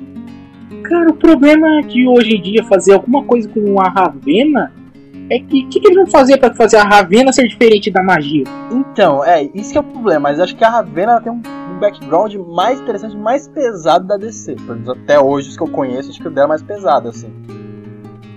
Então acho que ela seria uma Sim. coisa interessante. Até a magia dela é uma coisa bem, bem magia negra, assim. Se a DC não fosse tão afobada, ela conseguia trazer todos esses personagens, cara. É. Ou oh, os Jovens Titãs eles são muito interessantes, cara. Pô, muito tá louco, bom Jovens Titãs. Eu quero ver os Jovens Titãs com a direção do Chris Columbus. Dos anos 80, sim. Mano, Harry Potter total, cara. É com uma Macaulay chegando também. assim na mansão lá dos Titãs, lá na torre dos Titãs, e o e o Batman fazendo às vezes de Dumbledore. Ah, mas assim, você não falou qual que é o seu, meu queridinho? Qual, qual que é o seu recomendação aí, que eu não sei não. Se você queria ver um mais 18 aí, da, da Marvel, DC, tanto faz. Cara, uma palavra, uma atitude, uma poderência. Eu quero ver o lobo. O lobo! Puta, aí, aí falou minha língua. É, Falou língua de todo mundo, né, cara? Pô, Caralho, toda vez falam, ah, vamos fazer o filme do Lobo. Eu não vou fazer o filme do Lobo. Agora, agora vai, vai sair o filme do Lobo, daí não vai sair. Aí, o Chris... Mano, quando começaram a falar com o filho da mãe do The Rock, e o The Rock tá falando com a DC, e eu começava a bater, tipo, mano, isso aí, The Rock melhor Lobo, eu já respeito muito esse filme. Aí vai fazer Adão Negro. Vocês- Eu não sei se eu passei a sensação de dor e desespero. Não, passou, cara, porque eu gostaria. Eu não sei se gostaria do The Rock como lobo, mas acho que ele não ia ser tão ruim também. É, mas é aquela coisa, né? DC reseta aí porque não tá dando, cara. Não tá dando certo. E quem vai ser o próximo Wolverine? Interrogação. cara, não, acho que não. Cara, não tem. É foda, né? Eu, eu Ué. tenho, tenho. Não, deve ter, mas a gente ficou tão assim com, com, com, com o Hugh Jackman, né? Pô, Hugh 20 anos Jackman. o cara sendo Wolverine aí, quase 20 anos. Eu acho assim, sinceramente, se eles não colocarem o Wolverine pro universo novo dos X-Men assim, eu acho que a era do Wolverine nos cinemas ela vai ter uma pausa, entrar num hiato muito grande até retomar. Pode ser que retome com o Hugh Jackman novamente? Pode ser, porque ele já falou que poderia voltar a fazer o Wolverine. Não existe essa possibilidade. Mas, sinceramente, eu não sei se isso ia acontecer. Mas tem Eu acho que eles vão fazer o que a, a Marvel fez nos quadrinhos e vão botar a Laura. E eu acho que uma menina, uma criança, com 16 anos, com um uniforme amarelo, com o uniforme do Logan, acho que é um pouco mais fácil de, da galera vender do que imaginar um cara de 2 metros, bomba, é, bombadão, vestindo amarelo. Agora que tu falando no uniforme amarelo, assim, ó, minha expectativa pra, pra Logan é ver o Wolverine, nem que seja num sonho ou alguma coisa assim, vestindo aquele uniforme amarelo, né? Que a gente já teve Não vai, dele. cara. Ele existe no cinema, mas ele nunca usou. Não vai. O filme que era pra ter feito isso era o Imortal. Porque você tinha ali a. Você tá mexendo com o ninja, que já é um negócio escrachado, sabe? Você podia dizer que. Ah, ele precisa colocar esse uniforme pra um ritual qualquer, sabe? É um uniforme de grandes guerreiros, alguma coisa assim, e você faz alguma coisa, uma alusão a isso, seria fácil de você entender e você interpretar. Agora no Logan, que é tudo. É um filme quase. Os trailers, pelo menos, a gente não viu o filme, cara. Mas é quase monocromático. Aliás, o quadrinho também é muito monocromático, né? Ele tem muito tom de marrom. Tirando quando começa a sangreira lá com o vermelho mais vivo e com o verde dos Hulk. Aliás, até os verdes do Hulk é um verde meio marrom. Né? A gente falou um pouco da arte de Logan, de velho Logan. Ah, é foda. Mas o. Não tem muito o que falar, é foda, Art. É, Eu realmente, ele Faz- faz- esse- Mas só dar uma pincelada da arte, eu acho que o Steve McNiven, ele é um dos melhores que mistura arte desenhada e arte pelo computador, assim, que é mais feita. Acho que ele é um dos melhores que mistura esses dois estilos. E tem muita coisa dele que é feita na mão e como ele mistura muita, muito retoque dele no computador. E isso fica, fica tipo, muito, muito, muito foda o traço dele. Eu nunca mais vi nada desse cidadão. É, né, acho que tem do Brian Hitch também, né? São dois que eu adoro quando trabalhou com o Mark Miller, cara. Sim, do Brian Hitch eu até prefiro do que o, o McNiven, mas o McNiven é foda também, que, sei lá, não sei o que eles estão fazendo. Leitores, o, ouvintes, aliás, vocês estão ouvindo, não lembro. É, coloque nos comentários aí os quadrinhos que esses, do, esses dois mitos estão fazendo para que eu leia também. Ô, E Iago, você estava falando? Opa, Não, vai, falar. mano. não, pode falar. Não, não, ia puxar pra recomendação, ia pro final. Eu também ia puxar pra recomendação, Ui. né? Medianese pensa igual. Boa, então já puxa aí a sua recomendação, Iago. Que recomendação a gente pode dar é, que seja ligada a esse universo de velho Logan? Hoje não vamos fazer top 3, não, porque eu não tô com saco de fazer top 3. Desculpa, Thaís. Também não, o Kaique tem perna, não sei pra que ele tá insistindo nesse top 3 aí. Acho que ele devia abolir essa merda. Eita! eita. No... Eu só disse que tô com preguiça. O cara já veio com.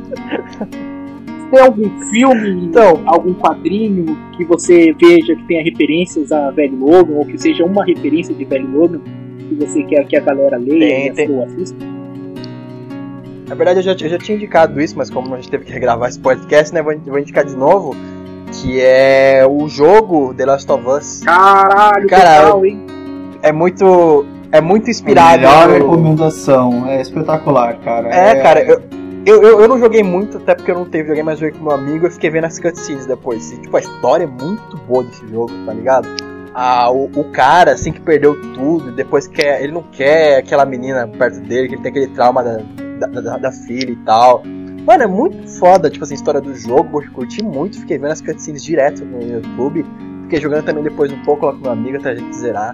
Cara, recomendo demais isso, tem muito a ver com, com essa fase nova aí, essa fase nova não, com esse filme novo do, do Logan. Até aquela cena do segundo trailer no final, porque ele tá com a menininha assim no carro, tá tipo muito The Last of Us. Então, galera, joguem The Last of Us, um dos melhores jogos da atualidade, não vão se arrepender. Fica a minha recomendação aí. A primeira vez que eu vi o, o trailer do Old Man Logan, do, do Logan, né? Quando deu aquela cena que a X-23 segura a mão dele, é, bateu na hora, assim, da of Us. Eu vou admitir que deu um pão na minha cabeça porque realmente só tive um insight agora com o menino Iago, mas realmente é muito. É a vibe certa, né? O, o cara velho e desiludido e a é menina a nova certa, é. meio que aprendendo que quer, mundo. É. Que não, tem a figura paterna e ele não quer uma, uma filha de volta, que ele perdeu alguém. É muito foda. Parabéns, Iago. Eu acho que foi a sua melhor recomendação até hoje. Parabéns. Obrigado, obrigado. E você, menino Mike, o que, que você quer que esses mancebos que nos escutam uh, leiam, assistam ou escutem, sei lá? Bom, uh, eu vou Cheirem. recomendar aqui. É... Cheirem. Nossa Senhora. Sintam. Uh, sintam. Tá, eu vou recomendar aqui um filme que a gente já falou nesse podcast, que é para aquelas pessoas que ficam ou ficaram né, carentes de Old Man Logan e que possam vir ficar carentes de Logan também, que é o filme do Clint Eastwood Imperdoáveis, que ele é Old, Logan, Old Man Logan no Velho Oeste, não tem como definir esse filme assim de outra forma, tá tudo lá, o cara que, que tem que, que, que ajudar o amigo, que já tá velho já, já passou por um monte de coisa. E também vou recomendar outra coisa aqui, já que a gente falou em filmes mais 18, e o Nelson citou o Lobo, que eu concordo também que eu queria ver um filme do Lobo. Tem um curta que, que fizeram um tempo atrás, feito por fãs, né, que se chama The Lobo Paramil Paramilitary Christmas Nossa, Special. você me mandou isso daí. É um curta é, é um curta-metragem mais 18 sobre o lobo, que ele vai numa missão lá que ele tem que matar o Papai Noel. Quem deu essa, essa missão para ele foi o Coelhinho da Páscoa, né? É bem essa a história, mas é num contexto mais 18, né? Com o logo, pensei nisso, então. Vale a pena, curta muito bem feito, cara. Parabéns pro, pro, pro diretor, pro roteirista, pra produção desse curta. Ele vai estar tá no link aí na descrição para vocês verem. E recomendação. Mais uma ótima recomendação, Mike eu estou sendo o host puxa-saco agora. Não sei se vocês perceberam. Mas é, tô dando aquele up assim das recomendações ah. de vocês pra galera falar: hum, realmente, foi uma puta recomendação. Eu vou assistir esse filme. Mas e aí, Nelson, quais são as tuas recomendações? As então? recomendações, vai. Primeiramente, vocês precisam sentir o metal, então aconselho que vocês toquem no metal para sentir mais ou menos como é ser atacado pelas garras do Logan. Nelson tem umas piadas muito boas, cara, mas quando você lança uma merda, ele é muito ruim mesmo. Meu Deus, Nossa cara. senhora, cara. É, em uma pra... É, em uma praça, o velho, um velhinho sentado deu risada Nossa muito senhora. alta, velho. Ele invocou proibido. Cara, eu sei que alguém. Alguém tá escutando isso no, no metrô agora? Eu tô falando com você, o cara do metrô. Você tá escutando agora, você ouviu isso? Você deve ter botado a mão na cabeça. Mina, eu sei né, que cara? você fez isso. Eu sei que você tá. Mano, esse cara é muito merda, traga um Kaique de volta. Eu também tô assim a gente tá com esse sentimento. Nossa fanbase, né? Nossa fanbase é enorme. Traga o Kaique de volta, melhor host. Esse programa é hashtag, hashtag vamos pagar uma internet melhor para o Kaique. Essa é a maior hashtag da história da humanidade. Mas a minha recomendação é um filme que eu citei aqui. É muito semelhante, tem muitos pareceres com a recomendação do Mike. Mas é o filme Gran Torino, dirigido e atuado pelo nosso mago Clint Eastwood. E eu, cara, quando eu, eu vou dizer que quando eu li a HQ, eu tinha acabado de assistir esse filme e eu achei muito parecido muito as coisas, sabe? Porque o, o Clint, ele tá, obviamente, porque é um filme de 2006, então ele tá velho pra caramba, mas ele tá cansado, você vê nas atitudes dele que ele tá cansado, ele tá sem paciência e tal, e ele não quer agir. Só que acontece algo e ele precisa agir para salvar a, a menininha asiática que aparece lá e os caras estão querendo bulinar a coitadinha. Então ele tem que sair daquele marasmo, marasmo não, mas daquela pacificidade que ele estava vivendo na vida, e vivendo na vida é bom, mas que ele estava vivendo, e ir pra ação de novo, mostrar mais uma vez que ele é o Clint, sabe? Ele é o homem sem nome, ele é um cara foda. E acho que o Logan, o momento sneaked do. Ele tem um momento sneaked também, que é, que é quando a menina é atacada, assim, que o cara tá mal pacífico, de repente, saiam do meu jardim! Que é o momento sneaked desse filme. Os Você personagens. já explicou o que é o momento sneaked? Os, os perso- já vamos explicar, peraí. Os personagens do, do, do Clint Eastwood é, são todos o Wolverine numa versão humana, né? Sem ser mutante, se parar pra pensar, né? Tanto aqueles personagens que ele, faz, Tirando no. que ele fazia nos filmes do Velho Oeste, como. Velho Oeste eu falo os mais antigos, né? Mas o Imperdoáveis é um filme que ele fez do Velho Oeste, mas um pouco mais atual. Mas esse daí, o do Gran Torino, todos são muito, muito parecidos com o Wolverine. Mas, mas atual não, né? Faz 20 anos. Mais de 20 anos já, o Imperdoável. O, o Imperdoáveis? É. Faz, cara. Eita, Faz, 92. se tiver melhor. É, né? Pois é, mano, 92 é mais É, velho. então, não é atual não. Expli- explica aí o que que é o momento Snicket, né? Cara, é- eu não sei por que, eu quero explicar. Todo mundo sabe que é o momento sneak aqui. No, no quadrinho você tá lá e o Logan tá. Ele vai, você vai vendo assim que ele tá, ele tá no limite. Ele não quer matar, ele tá na boa. E ele tá lá, se resguardando. As garras estão fechadas. E nos quadrinhos, toda vez que aparecem as garras do Logan, aparece a onomatopeia Snicked. É muito característica, que nem o Buffett do Noturno. É, você lê, você sabe o que, que é, sem saber, característica. sem precisar ver nada. Você vê a onomatopeia, você sabe o que é. E no velho Logan você tá lá e ele tá guardando, ele tá guardando, guarda- tá guardando.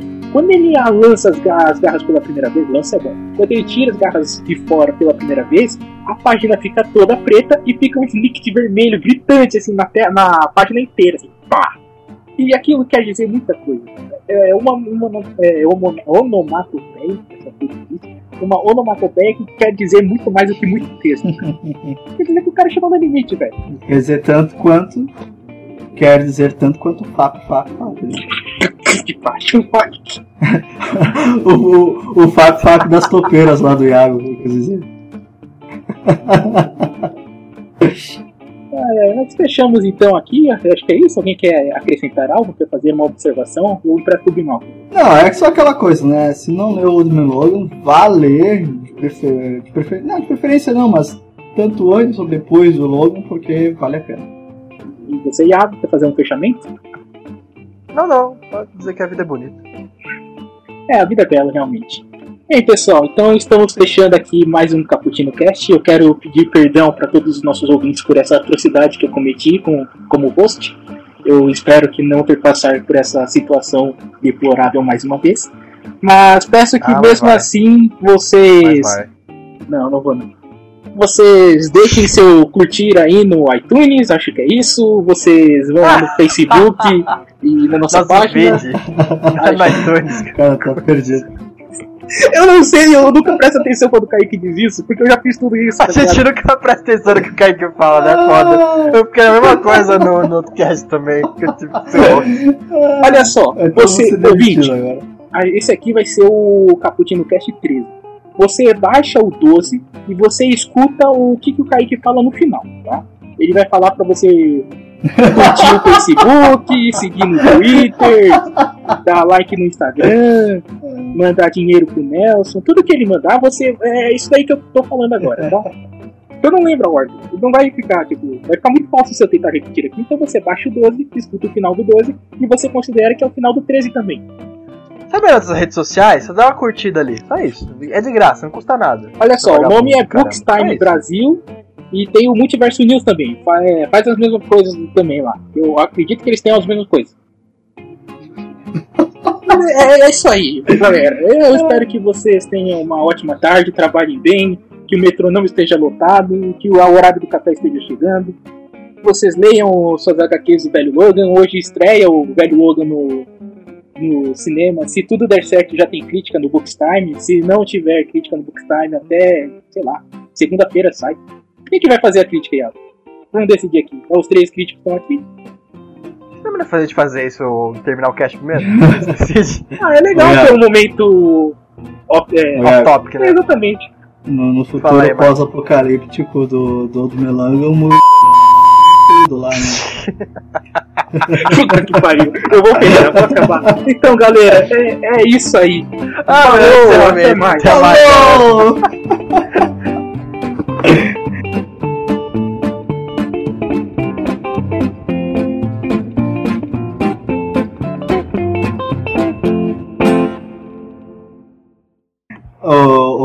Kaique, tu que vai editar isso aí depois, põe um pizinho aí no final só pra não dar merda.